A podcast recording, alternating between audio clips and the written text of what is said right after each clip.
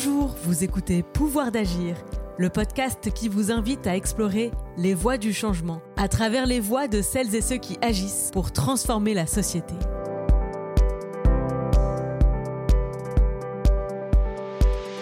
En 2009, Justin Longness a 25 ans. Il vient d'entrer dans la vie professionnelle, mais quelque chose le dérange. Une incohérence. Un problème pour plus tard qui le préoccupe au présent. Le lien entre les énergies fossiles, le réchauffement climatique et l'habitabilité de la planète. 15 ans plus tard, Justin Longness est à la tête du groupe Imagreen, une société de conseil et d'action dédiée à la transition sociale, environnementale et économique. Pour comprendre l'impact d'Imagreen et le parcours de son cofondateur Justin Longness, écoutez notre épisode de Pouvoir d'agir. Bonne écoute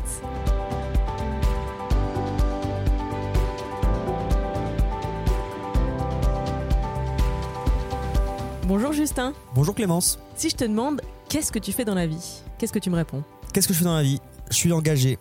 Je suis engagé sur toute une série de sujets euh, et ça prend différentes formes chef d'entreprise pour, les, pour faire avancer les sujets de transition. On, on y reviendra, je pense.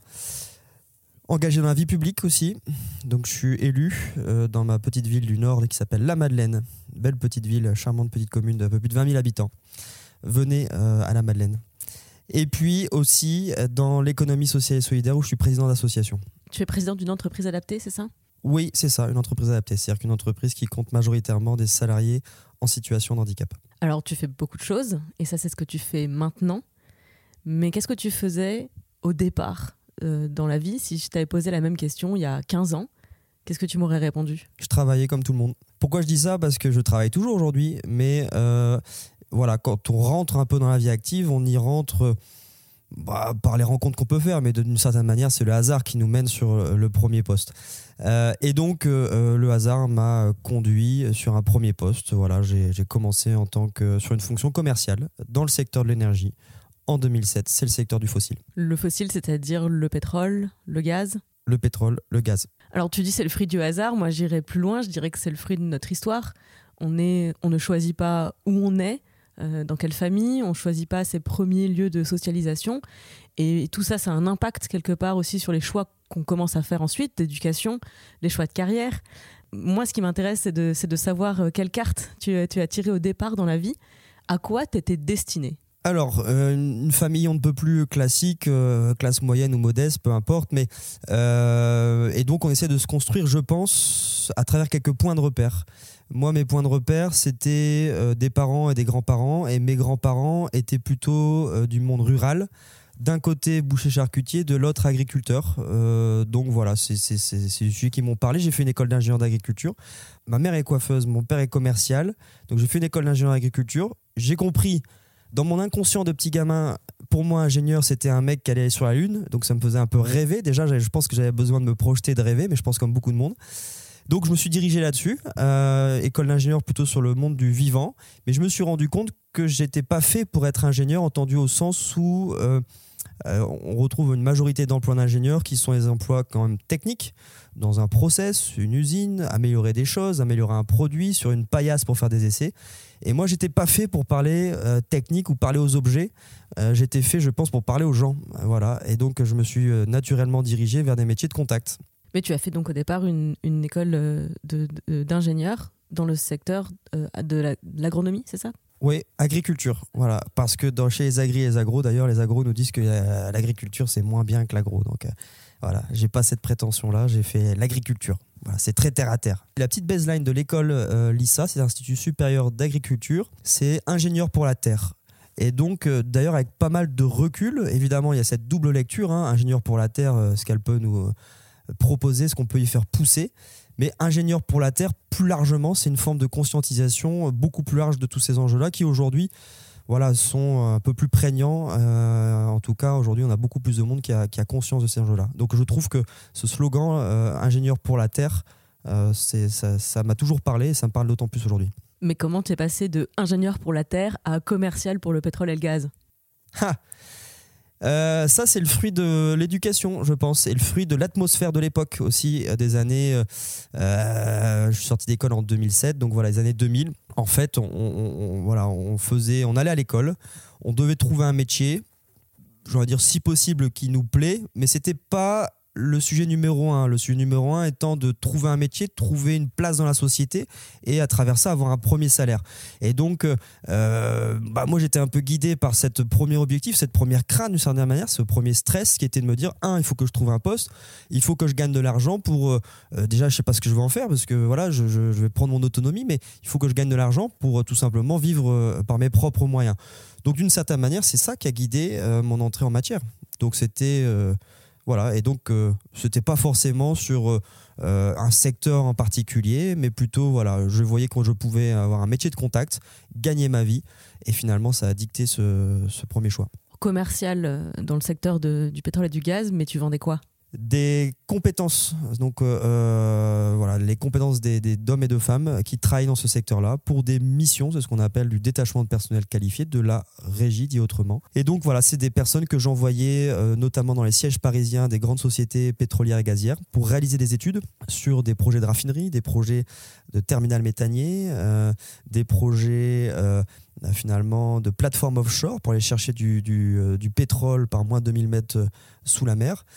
et donc je les envoyais à la fois à Paris pour les phases d'études ou à l'étranger, principalement là où il y a du pétrole et du gaz, c'est-à-dire au Moyen-Orient, en Afrique, pour les zones, les phases de construction ou ce qu'on appelle de mise en route de commissioning en anglais. Alors on est vraiment très loin de ce que tu fais aujourd'hui. Moi, j'aimerais savoir si tu te souviens d'un moment de prise de conscience, un moment où, tu détectes l'anomalie dans la matrice et tu as pu faire une pause, un changement de perspective et te dire qu'est-ce qui se passe? C'est pas normal ou ça va pas marcher? Alors, on est à la fois loin parce que les secteurs sont différents aujourd'hui.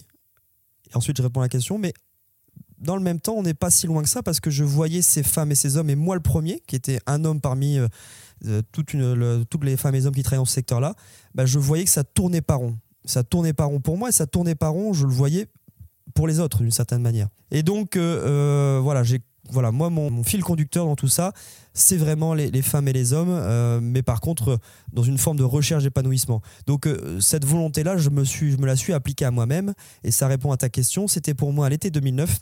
je travaillais beaucoup. Aujourd'hui, je, travaille, mais je m'engage beaucoup. C'est un peu différent. Euh, et donc l'été, c'était pour moi en tout cas l'occasion de relever un peu la tête du guidon. Euh, voilà, quand on est une demi-heure sur une serviette, au bout d'un moment, euh, bah, on pense à des trucs. et en l'occurrence, bah, moi, c'était de me dire. Bah, finalement, est-ce que ce que je suis en train de faire, est-ce que ça me plaît d'une part? Voilà, il y a toujours une réflexion qui est un petit peu égoïste, qui est ramenée à soi. Est-ce que ça me plaît? Est-ce que je suis heureux? Et plus largement, à quoi ça contribue? Est-ce que c'est la marge du monde? Est-ce que c'est ça que je souhaite pour mon avenir? Et il y a une question en fait qui cristallise un petit peu les, les réponses qui vont suivre parce qu'elle est très charnelle cette question-là.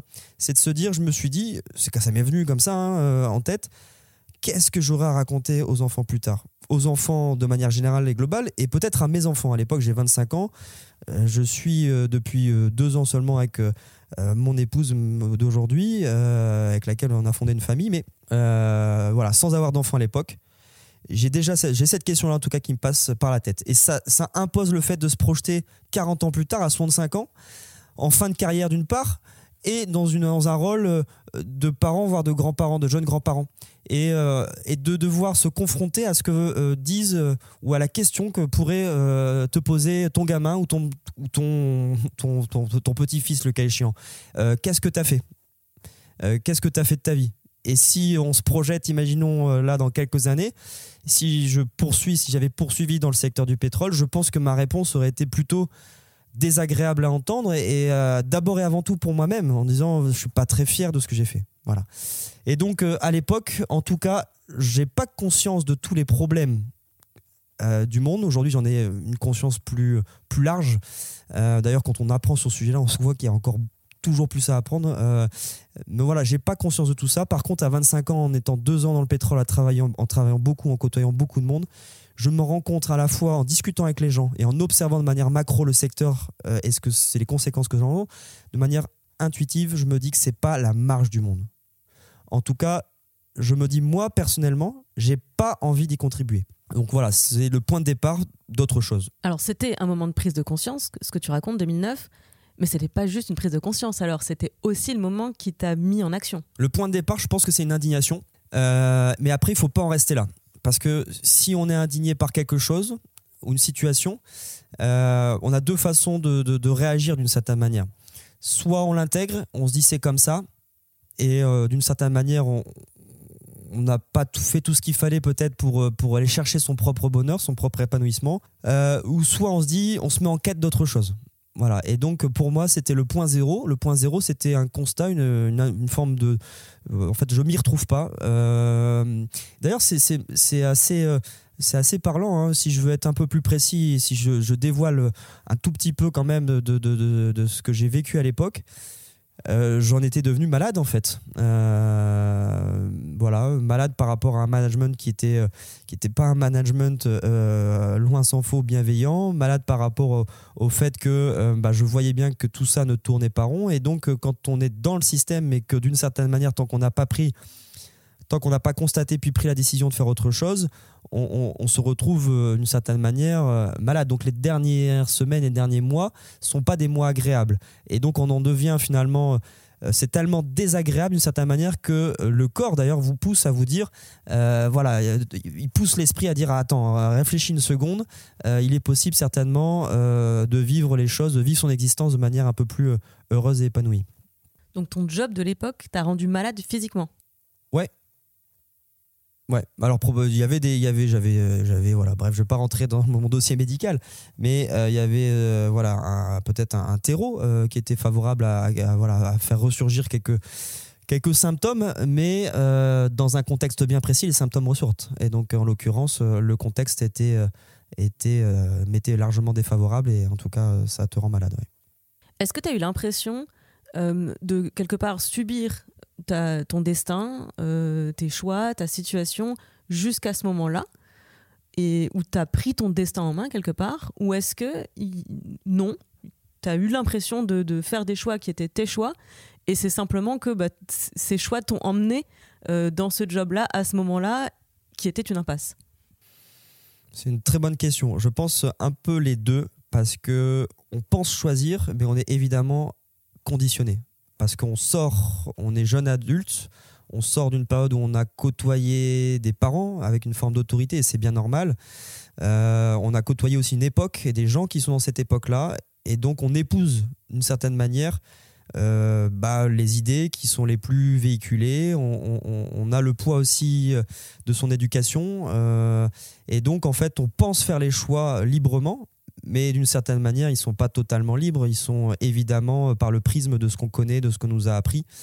Donc non, mais après, c'est pas. Il y a des événements qui accélèrent finalement les, les, les, les, tournants dans une vie, etc. Mais je pense en fait que c'est un peu des poupées russes successives. Et donc, c'est pas d'un coup d'un seul qu'on a découvert, que j'ai découvert la lumière et que a, j'ai tout, voilà, tout changé. Non, ça se construit. Il y a des phases par contre d'accélération. Il y a des phases où ça se cristallise pour. Euh, voilà, et, voilà. Et donc, euh, et c'est parfois des processus qui sont un peu plus longs entre deux phases qui s'accélèrent. Alors revenons à ta serviette de plage. À l'été 2009, tu décides d'agir et cette décision, c'est de fonder euh, Imagreen avec euh, euh, donc des, collègues que tu as rencontrés à ce moment-là dans l'entreprise. Mais comment ton entourage a réagi à cette annonce, au fait que tu allais quitter cette, carrière pour quelque part partir de zéro? Comment est-ce que ton, entourage a réagi à ça? Déjà, le, point zéro, je disais, c'est on, on s'indigne. Après, il m'a fallu quand même chercher en disant, mais tiens, mais qu'est-ce que je peux bien faire en fait? Et c'est compliqué parce que là, pour le coup, on se met en quête de quelque chose. Euh, enfin, c'est compliqué. En tout cas, il y, a une phase intermédiaire où on, recherche le sujet qu'on aimerait, sur lequel on aimerait s'engager, qu'on aimerait porter. Et donc, euh, euh, bah, à l'époque, ce qui me semble, toujours, toujours par intuition d'une certaine manière, ce qui me semble être plus le sens de l'histoire, c'est les grands secteurs de l'environnement parce que on commence à en parler, mais vraiment tout doucement, un tout petit peu. Et, je me dis, je comprends bien que c'est le bien commun, je, je comprends bien que c'est quelque chose qui nous sera qui nous sera cher entre guillemets, qu'on aura, dont on aura toujours besoin pour vivre, et je comprends bien qu'on n'y prête pas une grande attention. Et donc euh, assez rapidement, je me dirige sur ces secteurs-là, et je reprends un tout petit peu. On essaye de trouver des mentors un peu partout ou des inspirations. Je reprends à l'époque, c'est pas un mentor, mais en tout cas une définition de Jean-Louis Borloo, qui était à l'époque ministre, et qui nous dit le secteur de l'environnement, parce que je me dis, bon, on va dans l'environnement, mais l'environnement, c'est quoi? Ben, il, me dit, il nous dit, euh, avec son Grenelle, c'est l'eau, les déchets, l'énergie euh, et la mobilité ferroviaire. Donc je me dis, bah, on va travailler ce secteur-là, on va essayer de pousser ces secteurs-là, parce que ça me semble aller dans le bon sens. Pour revenir à ta question sur euh, comment a réagi l'entourage, pour le coup, j'ai beaucoup de chance. Je sais que c'est pas pas toujours le cas, mais pour le coup, j'ai toujours eu une éducation où je voilà, où mes choix étaient respectés euh, et voire encouragés. Euh, même si peut-être euh, derrière les encouragements, il y avait quelques craintes ou incertitudes, mais voilà, que j'arrivais pas à percevoir d'une certaine manière, parce que ça, c'est plutôt mon caractère et, et, ça peut être un atout dans certaines situations. Quand je suis convaincu de quelque chose, bah, pour me faire changer d'avis, il faut toujours s'accrocher. C'est bien et c'est moins bien. mais voilà, en tout cas, c'est peut-être le propre des gens qui s'engagent. Tu dis que tu as eu de la chance. Moi, j'aimerais prendre un pari, parce qu'on est en train d'enregistrer le, premier épisode de, ce podcast. Et donc, euh, notre ambition, c'est effectivement que, de nombreuses personnes se succèdent derrière ce micro. Je pense que vous serez nombreux et nombreuses à dire que vous avez eu de la chance d'avoir le soutien de votre entourage. Mais je pense aussi que les gens qui agissent euh, ont une, aura positive euh, qui fait que ce soutien de l'entourage, c'est pas une chance fortuite, c'est ce que vous provoquez en inspirant les autres par votre action. Donc je prends le pari, épisode 1, on se reparle à l'épisode 30. À mon avis, 100% des, gens auront dit j'ai quand même eu de la chance euh, d'avoir le soutien de mon entourage. Oui, mais parce qu'il y a une forme d'humilité dans tout ça. Euh, on sait que trouver un, chemin de vie, s'épanouir, c'est pas chose aisée. Et donc euh, voilà, on, fait aussi comme on peut, avec toutes les qualités et les défauts qu'on peut avoir, l'énergie qu'on a, qu'on n'a pas, les, le, voilà, la santé qu'on a ou qu'on n'a pas pendant un certain temps. Voilà. Donc on sait aussi que tout ça n'est pas euh, gagné, n'est pas facile. Mais euh, c'est une chance parce qu'il faut quand même être, avoir un entourage euh, voilà, qui puisse comprendre, accompagner. donc ça, ça reste en tout cas en partie une chance. Alors si c'était si facile d'agir et de monter son propre projet, de changer de carrière, de changer de trajectoire, beaucoup plus de gens le, feraient. Ça m'intéresserait de savoir si toi-même tu avais des croyances limitantes, des obstacles intériorisés qui te faisaient dire c'est trop compliqué, c'est trop difficile, la marche est trop haute. Non, parce qu'encore une fois, c'est peut-être une qualité ou un défaut. Euh, mais j'ai une forme d'un. Enfin, déjà, j'étais jeune, j'avais 25 ans, donc une forme d'insouciance on ne sait pas qu'on ne sait rien à 25 ans. Et donc on fonce. Voilà. Et donc, euh, bah, dans les qualités qu'il faut pour créer des choses ou pour entreprendre, il faut foncer. Il faut réfléchir à l'amont, mais ensuite il faut abandonner la réflexion parce qu'à un moment donné, la réflexion nous amène à, nous poser trop de questions, ou plutôt des questions qui vont ensuite nous freiner. Est-ce que je vais y arriver?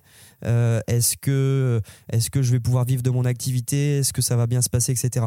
Voilà, donc euh, il faut à un moment donné une certaine forme de confiance en soi et ça c'est aussi euh, on en revient aussi à l'entourage à l'éducation à comment on a vécu les choses comment on a traversé l'existence jusque là et puis une forme de lâcher prise euh, qui invite à, agir. Parce que toutes les questions qu'on se toutes les questions finalement complémentaires ou, voilà les autres questions qu'on pourrait se poser elles trouvent des réponses dans l'action. Et donc il est impossible de répondre avant d'agir. Quelle était ton ambition en 2009 quand justement tu as euh, cette, cette idée cette vision ce projet de, de lancer de développer Imagreen? Bah, L'ambition, c'était de tracer un chemin que j'ai voulu euh, tout de suite aussi collectif. C'est pour ça que dès la fin des vacances, euh, j'en profite pour voir deux collègues de l'époque euh, qui sont devenus ensuite les associés avec qui on a monté Imagreen pour leur dire, pour leur partager les réflexions, mes réflexions des vacances. Voilà, et leur dire, bah voilà, moi, voilà en tout cas ce que j'ai décidé, j'y vais. Et si on en parle, si j'en parle avec vous ce midi, c'est parce que j'ai envie que vous fassiez partie de l'aventure. Et ils m'ont répondu positivement. C'était l'ambition de, départ, tracer un chemin. Dix ans plus tard, un peu plus même, puisqu'on est en, février 2023 quand on tourne euh, cette émission, où en est Imagreen, ce projet, cette ambition? On a fait beaucoup de chemin euh, et donc on a beaucoup appris parce qu'on a rencontré beaucoup de monde, on a beaucoup écouté. Et donc aujourd'hui, ça reste toujours de l'intuition, il en faut toujours, il faut beaucoup d'imaginaire euh, parce qu'aujourd'hui d'ailleurs, il faut dépasser ce qu'on voit et ce qu'on vit tous les jours pour imaginer autre chose et c'est bien ce qui nous manque. Donc toujours, en tout cas ce qui me concerne, une capacité, en tout cas une envie de se projeter. Et puis euh, ensuite, pour y aller, c'est là où on a beaucoup progressé. Pour y aller, il y a plein de choses à faire. Et donc aujourd'hui, on est un beau collectif, un grand collectif, euh, des jeunes, des moins jeunes, et plein de compétences très différentes réparties dans tous les territoires pour faire avancer chaque jour la transition. Voilà, c'est euh, et ça c'est c'est je pense c'est non seulement une grande fierté collective, mais c'est aussi, je dois le dire, je dois l'avouer, une fierté personnelle. Alors concrètement, comment est-ce que Imagreen fait avancer la transition? J'aime bien le terme concrètement. Euh, aujourd'hui, je pense que la transition appelle euh, des actions au quotidien et des actions qui transforment et qu'on soit en capacité de mesurer. Comment on fait avancer la transition? Là, je pourrais en parler des heures. Euh, il y a mille exemples à prendre, mais aujourd'hui, on, accélère les entreprises qui ont besoin d'être accélérées parce qu'elles présentent les solutions dont on a besoin. Et si elles présentent les solutions, par exemple installer euh, du panneau photovoltaïque, de la méthanisation, euh, une usine, enfin une, entreprise qui va récupérer les déchets alimentaires pour les valoriser, pour nourrir d'autres personnes, etc. Donc ces personnes-là qui présentent des solutions par rapport aux problèmes socio-sociétaux qu'on rencontre, il faut les accélérer. Il faut que ces entreprises-là soient, comme on dit, euh, scalables, c'est-à-dire qu'elles soient mises à l'échelle des problèmes qui sont partout dans le monde, d'une certaine manière. Donc ces petites entreprises, il faut qu'elles deviennent de très grandes entreprises. Donc ça, on les aide là-dessus. Et puis, il y a des entreprises qui préexistent par rapport à la prise de conscience des enjeux sociaux, environnementaux. Ces entreprises-là, on ne doit pas les accélérer à tout prix, on doit euh, leur faire prendre conscience donc l'ensemble des parties prenantes des entreprises, les collaborateurs qui en ont d'ailleurs bien conscience, les dirigeants, les actionnaires, on doit leur faire prendre conscience et les consommateurs aussi, hein, leur faire prendre conscience que on peut plus faire les choses de la même manière. Et donc on les accompagne dans leur changement de modèle, changement de paradigme. Euh, voilà, ça passe un par la prise de conscience, la montée en puissance euh, de, la, dans la compréhension de ces enjeux-là, et ensuite dans la mise en action, parce que c'est une fois qu'on a compris le sujet, qu'on a envie de s'y intéresser et qu'on on est en capacité d'agir ensuite. Imagreen est un peu un catalyseur de la transition écologique. Le but étant de, permettre euh, d'accélérer, de renforcer la transformation des, entreprises. Tu le disais, si elles font partie de la solution, c'est accélérer. Si elles font encore un peu trop partie du problème, euh, c'est les aider à faire partie de la solution. Exactement, c'est un petit peu, c'est résumé, voilà, encore une fois, pour être rapide de manière un tout petit peu simpliste, c'est plus complexe que ça, mais c'est ça euh, l'idée en travaillant euh, de très près avec la puissance publique, parce que l'histoire de la transition, l'une des clés de réussite de cette transition, c'est aussi le rapprochement de la puissance publique et de la puissance privée. Voilà, donc euh, on, doit recréer du vivre ensemble, une communauté de destin, et on doit transformer beaucoup de choses dans notre quotidien. Et donc c'est évidemment euh, sur euh, l'ensemble des Français, des actifs en l'occurrence, les 26 millions d'actifs, qu'on doit compter. Et on fait tout ça, et ça c'est extrêmement important, et c'est ce qui nous singularise, je pense. On fait tout ça à travers ce qui nous semble être le levier le plus puissant qu'il nous faut par tous les moyens mobilisés. Ce sont les hommes et les femmes, les femmes et les hommes. Et c'est d'ailleurs notre raison d'être révéler aux femmes et aux hommes leur pouvoir d'agir. D'une certaine manière, c'est ce que j'ai vécu euh, et c'est ce que, ce, que, ce que finalement l'ensemble des Français, euh, voilà, l'ensemble des citoyens du monde sont en train de vivre. Et c'est parce qu'on prend conscience de ces enjeux-là, parce qu'on prend conscience en, en tant que citoyen, en tant que consommateur, et le dernier levier, le dernier finalement volet de sa vie qu'on cherche à, aligner pour se mettre en cohérence avec ce qu'on a compris, ça reste euh, l'activité professionnelle, l'engagement. Et c'est un levier extrêmement puissant, si ce n'est le plus puissant, parce que c'est évidemment du temps de travail à peu près 8 heures par jour, euh, plus de 200 jours par an, euh, et donc c'est un levier extrêmement puissant. Merci Justin. J'ai encore une, série de questions à te proposer. Alors là, l'idée, c'est de pas prendre trop de temps de réflexion, de, répondre de manière assez intuitive, et puis euh, peut-être simplement d'expliquer euh, ta réponse. Ça marche. Est-ce que tu as un obstacle ou une difficulté que tu n'arrives pas à dépasser? En gros, si tu étais Superman, quelle serait ta kryptonite? Accélérer. Pourquoi? Parce que aujourd'hui, on doit, on a, on doit, il y a des changements majeurs à opérer et euh, au pluriel sur toute une série de sujets. Et on a un temps qui nous est aujourd'hui très limité, très contraint, parce qu'on n'a pas agi assez vite. Entre euh, le Justin de 2009 et le Justin d'aujourd'hui, est-ce que tu dirais que tu as changé ou est-ce que tu as changé d'état d'esprit? J'ai évolué, comme chacun. Je le pense pour le meilleur. Parfois, certains vous diront euh, aussi euh, voilà, qu'on évolue aussi dans son caractère, etc. Mais on évolue parce qu'on échange avec beaucoup de monde, on rencontre des personnes très différentes. voilà, c'est ça qui nous fait évoluer et c'est ça qui nous enrichit d'une certaine manière. Est-ce qu'il y a un moment dans ta vie où tu t'es senti petit, insignifiant ou impuissant? Souvent. Souvent, quand on débute, quand on, débute, euh, quand on est jeune et qu'on euh, euh début de l'aventure Imagreen, qu'on va voir euh, des clients qui, sont, qui ont souvent l'âge de nos parents, qui sont dans des grandes tours en verre au 40e étage à la Défense, ça a de quoi impressionner. Donc, oui, souvent. Ensuite, par exemple, quand je suis aussi rentré dans la vie publique, c'est des codes totalement différents on comprend rien, on ne sait pas qui fait quoi, comment ils sont organisés, comment ça fonctionne. Et donc, euh, à chaque fois qu'on est dans une zone d'inconfort, on se sent un peu petit, on se sent un peu vulnérable. Il faut, euh, il faut parfois euh, continuer, persévérer pour gagner en confiance et ensuite on est totalement à l'aise. Est-ce qu'il y a un moment dans ta vie où tu as ressenti une sensation de vertige face à l'ampleur de tes responsabilités? Ça peut arriver. Ça peut arriver, mais je pense en fait que c'est des questions qui traversent l'esprit vraiment euh, que très rarement parce que euh, il faut avancer. Il ne s'agit pas de, mes responsabilités. Certes, j'ai des responsabilités, mais comme beaucoup de personnes. Et en fait, quand on a des responsabilités, la première des responsabilités, c'est d'engager un collectif. Parce qu'en fait, tout seul, on fait rien et tout seul, on peut attraper le vertige, effectivement. J'essaie juste, par contre, de me poser la question est-ce que je fais bien les choses? Parfois, on se dit qu'on a bien réussi et parfois on se dit qu'on a on n'aurait pas dû faire comme ça, euh, on a échoué, on a été moins bon, mais ça, ça arrive et c'est le lot de tout, tout à chacun. Est-ce que tu as en tête un moment de réussite insignifiante, c'est-à-dire un petit pas pour l'humanité, mais un grand pas pour toi? Bah, peut-être qu'il y en a, ouais, il y en a, il y en a mille en tout cas, des, pas comme ça, je pense. C'est ce qui, euh, c'est ce qui construit une vie en fait, d'une certaine manière. oui, il y en a mille, il y en a mille, il y en a mille. Ça, ça veut dire que tu les remarques. Ce que je pense aussi pour beaucoup de monde, justement, ce qui ne rend pas service à l'humanité, bon, quelque part, on le passe sous le radar.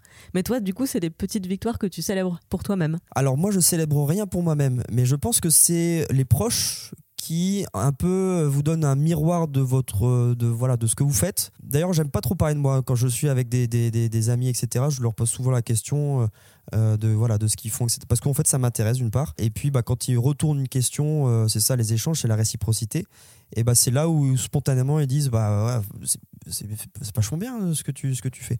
Et euh, bah, de temps en temps on peut avoir la faiblesse de le croire euh, même si derrière on sait que tout reste à faire. Bah justement ma question suivante c'est est-ce que il y a quelque chose qu'on a dit de ton nouveau toi ton toi post 2009 qui t'a particulièrement marqué? Bah je ne sais pas je ne serais pas ressortir en tout cas euh, un point euh, précis, mais encore une fois, c'est euh, c'est l'entourage qui voilà qui accompagne, qui voilà parfois c'est un peu plus dur, donc qui remonte le moral aussi, ça peut arriver.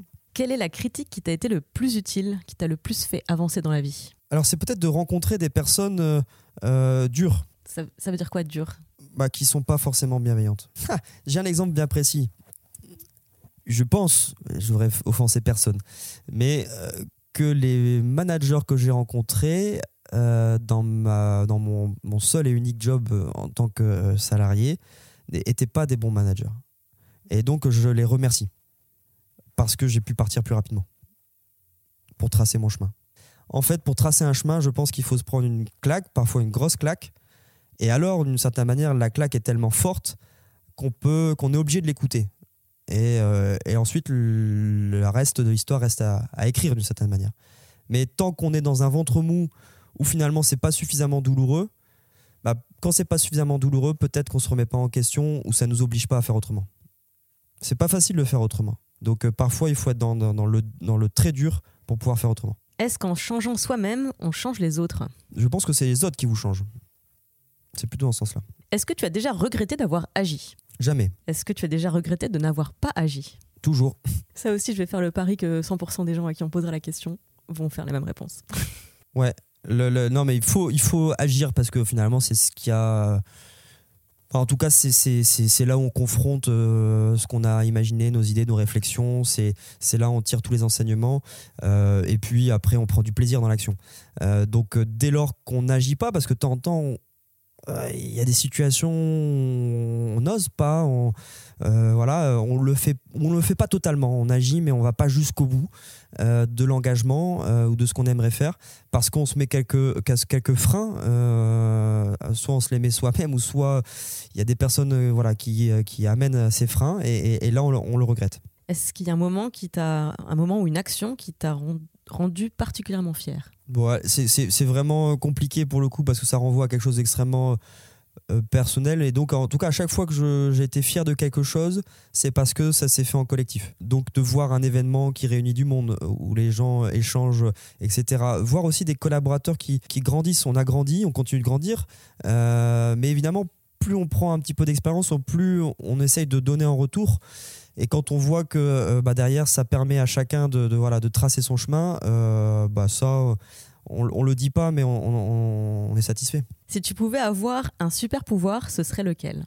Non, mais écoute, alors c'est, ouais, je comprends la question et en même temps, je vais te dire que je suis pas du tout euh, Marvel et super pouvoir. Donc j'ai vraiment du mal à répondre à ça. Parce que je me pose, je vois pas la vie comme ça en fait. Je me dis simplement que euh, chaque jour, il y, a, des défis à relever. On dispose d'une énergie. Et l'idée, en tout cas pour moi, c'est comme ça que je prends plaisir, c'est de tout donner euh, à chaque instant. Et évidemment, à la fin de la journée, on est un peu fatigué. Et le soir est fait pour se, reposer. la nuit est fait pour, penser, pour penser, réfléchir et attaquer le lendemain. Donc en fait, j'ai pas de pas de super pouvoir à envier. Euh, peut-être le seul super pouvoir, c'est essayer de alors tout à l'heure, je te disais d'accélérer les choses. Peut-être avant d'accélérer, mettre sur pause le monde, euh, comme ça a été le cas pendant la crise sanitaire, parce que quand on met sur pause, les gens ont le, le, ce que j'ai appelé moi le coup de la serviette pour moi-même, c'est-à-dire le coup de cette serviette de plage qui m'a amené à réfléchir. Et quand on met sur pause, les gens réfléchissent. Et quand ils réfléchissent, parce qu'ils ont cette, euh, ils ont plus la charge mentale du quotidien qui est, qui prenante, euh, avec le stress que ça occasionne, alors quand ils peuvent se libérer un tout petit peu de ça, ils sont pleins de bon sens et tout le monde est plein de bon sens et là ils réfléchissent à qu'est-ce qui euh, me rendra heureux, qu'est-ce que j'aurai à laisser, comment euh, voilà, qu'est-ce que qu'est-ce que c'est quoi mon quotidien, je vais où, ça va dans quel sens, etc. Et c'est des petites questions qui paraissent philosophiques et métaphysiques, mais derrière elles amènent des actions extrêmement concrètes et ça change le monde. Merci beaucoup Justin, j'ai une dernière question. Je te donne un aller-retour pour voyager dans le temps. Tu peux remonter à un seul moment de ta vie pour te donner un conseil.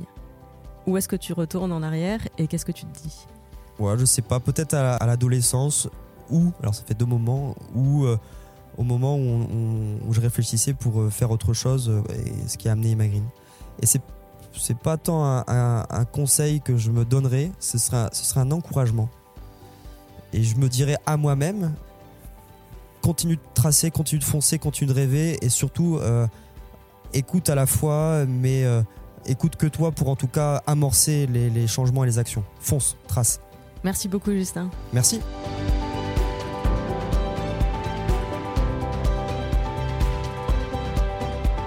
Vous venez d'écouter Pouvoir d'agir, un podcast d'Imagreen. Cette émission vous a plu, vous a parlé, intéressé? Partagez-la autour de vous, ajoutez 5 étoiles et un commentaire au podcast Pouvoir d'agir pour nous aider à le faire connaître. Vous avez un pouvoir d'agir à partager? Vous-même ou quelqu'un de votre entourage aurait toute sa place dans ce podcast? Soumettez-nous son profil en écrivant à l'adresse podcast.imagreen.fr. Merci pour votre écoute.